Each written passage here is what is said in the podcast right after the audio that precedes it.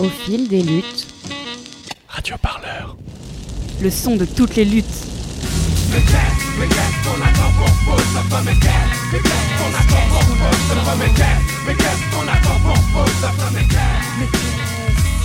Les années passent, pourtant tout est toujours à sa place. L'effet dissuasif euh, sur les personnes qui vont manifester peut exister parce qu'en fait, euh, déjà, vivre une garde à vue, euh, c'est traumatisant. Radio Parleur, le son de toutes les luttes. Vous écoutez un entretien de Radio Parleur, le son de toutes les luttes.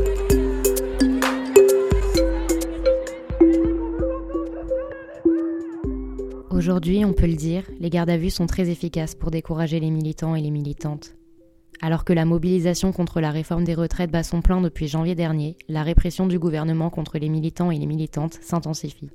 Depuis le mouvement des Gilets jaunes, les arrestations en manif se multiplient et les interpellés se retrouvent en garde à vue dans des conditions extrêmement difficiles, voire abusives. Mais comment ça fonctionne une garde à vue de militants et quels en sont les enjeux?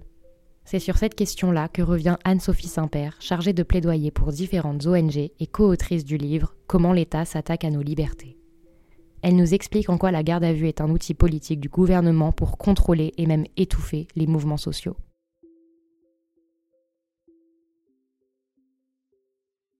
Je suis Anne-Sophie Saint-Père. J'ai longtemps travaillé pour Amnesty International France sur euh, la question du droit de manifester et sur les, arrestations euh, abusives de manifestants en France, euh, en France et dans d'autres pays d'ailleurs. Et par ailleurs, j'ai coécrit Comment l'État s'attaque à nos libertés chez Plomb avec Pierre Januel, où on couvre sur 20 ans la régression des libertés publiques en France. Et ça comporte aussi notamment toutes les lois qui permettent aujourd'hui de s'en prendre aux militants et aux manifestants. Ce qui m'a intéressé dans mon travail sur les droits humains et les libertés publiques, c'est euh, l'utilisation euh, de garde à vue sur des personnes qui participaient à des actions euh, de mobilisation. Et là, c'est très différent de l'idée de la garde à vue au départ, puisque ben, on n'est pas en train de lutter contre un crime de sang ou contre un crime financier ou contre un délit, un vol, un cambriolage, mais on s'en prend à des personnes pour le fait qu'elles soient descendues dans la rue, exercer leur liberté d'expression.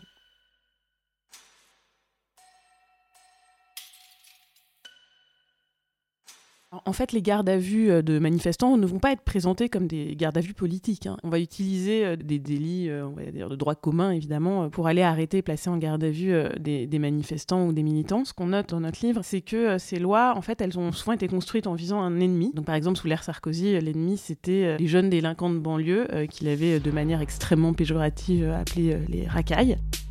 Vous en avez assez, hein? Vous avez assez de cette bande de racailles. On va vous en débarrasser.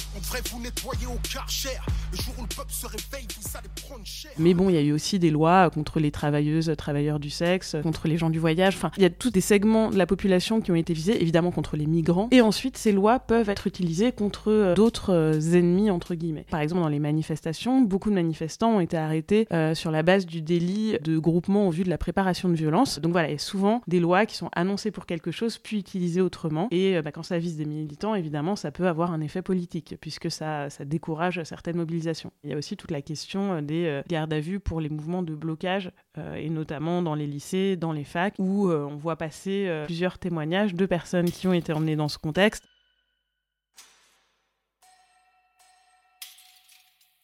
l'effet dissuasif euh, sur les personnes qui vont manifester peut exister parce qu'en fait, euh, déjà, vivre une garde à vue, euh, c'est traumatisant. C'est quelque chose qu'on ne voit pas. Les violences policières, on les voit souvent parce que ça a été filmé. Donc ça a dissuadé des gens d'aller manifester, hein, qui ont eu peur de se prendre des coups de matraque, trop de lacrymo, voire des tirs de LBD. La garde à vue, on le voit moins, mais c'est extrêmement difficile de se retrouver dans un commissariat, dans des conditions extrêmement difficiles, à ne pas vraiment comprendre ce qu'on fait là souvent et à pas savoir quand on va sortir et si on risque d'être poursuivi alors qu'on n'a pas fait grand-chose en général. Les arrestations en manifestation, c'est euh, globalement on prend ceux qui courent le moins vite. Hein. Enfin, c'est nous on a vu euh, des dossiers, il euh, n'y a, a, rien dedans. Moi j'ai beaucoup fait d'entretiens avec des personnes qui avaient été arrêtées dans le cadre de manifestations où il y avait vraiment mais, des dizaines et des dizaines d'arrestations. Donc vous arrivez dans des commissariats qui se retrouvent surchargés. On a eu aussi des témoignages d'insultes, notamment sur des militantes féministes, où il y avait vraiment une opposition à titre personnel des forces de l'ordre. Donc ça c'est un comportement qui, d'un point de vue déontologique, euh, est extrêmement problématique.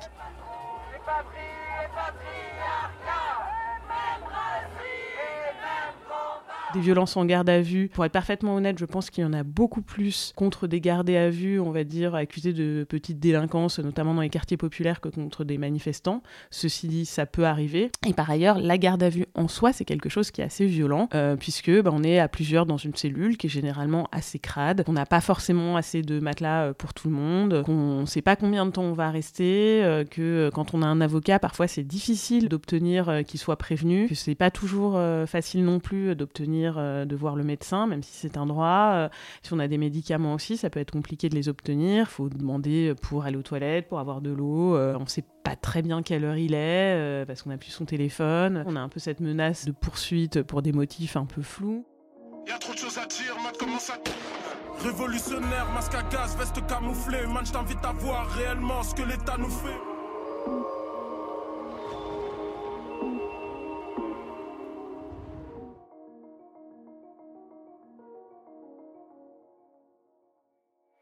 Sur la question du fichage politique, il y a énormément de fichiers. Hein. Il y a des fichiers de police, des fichiers judiciaires, il y a les fichiers du renseignement. Les fichiers des services de renseignement euh, sont politiques puisqu'il euh, y a, il y a des services qui sont dédiés euh, au fait de suivre des mouvements militants. Donc c'est complètement assumé. On les interrogeait sur leur fréquentation, sur pourquoi ils venaient dans les manifestations. Et s'agissant des preuves, j'ai eu plusieurs cas où, par exemple, on a justifié la garde à vue en disant on attend d'avoir les vidéos pour pouvoir vous incriminer. On a même eu des cas où il cochait dissimulation de visage, donc euh, il y a une interdiction de dissimuler le visage en manifestation, mais en même temps, il y avait aussi une obligation de porter des masques euh, sanitaires, euh, donc c'était un peu absurde. Le délit de groupement vu de la préparation de violence aussi, souvent c'est invoqué parce que ça demande pas vraiment de preuves, il n'y a pas eu besoin qu'il y ait des violences et on imagine que la personne a l'intention de commettre des violences. Ils mettent un peu tout et puis on a un peu l'impression que c'est on verra ce qu'on trouvera après. Il y a aussi ce qui se passe souvent en garde à vue, c'est la question de l'accès au téléphone portable. Donc l'OPJ va vouloir regarder tout ce que vous avez dans votre téléphone. Le cas, on va dire, le plus euh, révoltant, c'est euh, quand le délit est constitué pendant la garde à vue, c'est-à-dire qu'une personne va être arrêtée pendant la manifestation, elle n'a rien fait et clairement il n'y a rien contre elle sur la manifestation, mais par exemple elle va refuser de donner son ADN. Et donc là, hop, le délit est constitué, refus de prélèvement d'ADN et elle part avec ça ou avec un rappel à la loi pour ça. Donc voilà, ça, ça peut arriver et ça veut dire que euh, bah, la pression se prolonge puisqu'ensuite vous allez euh, devoir faire face à un procès.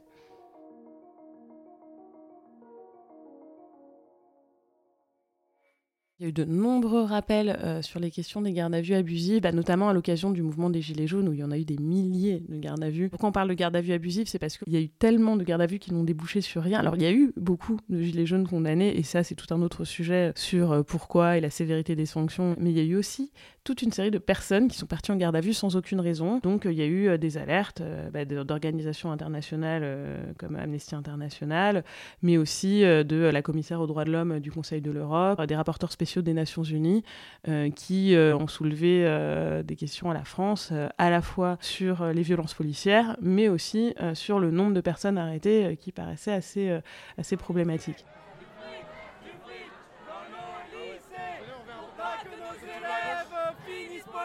Aujourd'hui, ça reste assez compliqué de porter plainte euh, pour violence policière pour différentes raisons.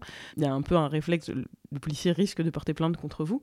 Euh, on a souvent des personnes qui ont porté plainte euh, pour violence policière et qui se retrouvent avec des plaintes contre eux pour outrage ou rébellion, des délits qui n'impliquent souvent que la parole de la police. Et puis, et puis parce qu'il y a toute une série d'obstacles et de dysfonctionnements qui font que c'est très difficile d'obtenir une condamnation d'un policier pour un usage illégal de la force. Il n'y a aucune politique pénale qui priorise ce genre de délit. Le ministère de l'Intérieur protège très fortement la police. Les procureurs ont travaillé avec les policiers, n'ont pas forcément envie d'aller poursuivre ça. Il y a d'autres voies possibles aussi. Euh, ça peut être intéressant de saisir la défenseur des droits pour euh, bah, qui a un service d'ontologie de la sécurité et qui peut enquêter euh, sur ce qui peut se passer en garde à vue. Il y a eu plusieurs décisions déjà sur ce type de situation. La Legal Team, ce sont des avocats que vous pouvez appeler quand vous êtes en garde à vue. C'est tout à fait utile d'appeler un avocat qui connaît ce type d'arrestation si vous êtes arrêté pendant une manifestation. Une des craintes que j'ai, parce que c'est ce que j'ai un peu observé euh, ces derniers mois, années, c'est l'utilisation des amendes euh, contre les manifestants, mais aussi euh, contre les activistes d'ONG, d'associations qui organisent des actions de désobéissance civile ou des stunts. Et c'est vrai qu'il y a de plus en plus d'amendes. Alors ça va être pour des participations à une manifestation interdite. Donc je pense que c'est quelque chose en termes de type de répression à garder à l'œil, parce que l'avantage c'est que c'est un petit peu moins traumatisant qu'une garde à vue, mais euh, c'est un peu plus lourd pour le portefeuille. Si le gouvernement décide d'aller vers une stratégie très répressive, c'est aussi cette arme-là qu'il a à disposition euh, et contre laquelle les militantes et militants vont devoir s'organiser, soit en contestant systématiquement, et je pense que c'est important de, le de contester et de créer une jurisprudence, et puis en se soutenant financièrement parce que, voilà, on l'a vu avec plein de manifestants que ça décourage de devoir, enfin, on peut pas payer 135 euros toutes les semaines, quoi. Les pavés volent bas, les perforés de la Dolce Vita sont ceux qui pointent à Pôle emploi. Radio Parleur, le son de toutes les luttes. Écoutez-nous sur radioparleur.net.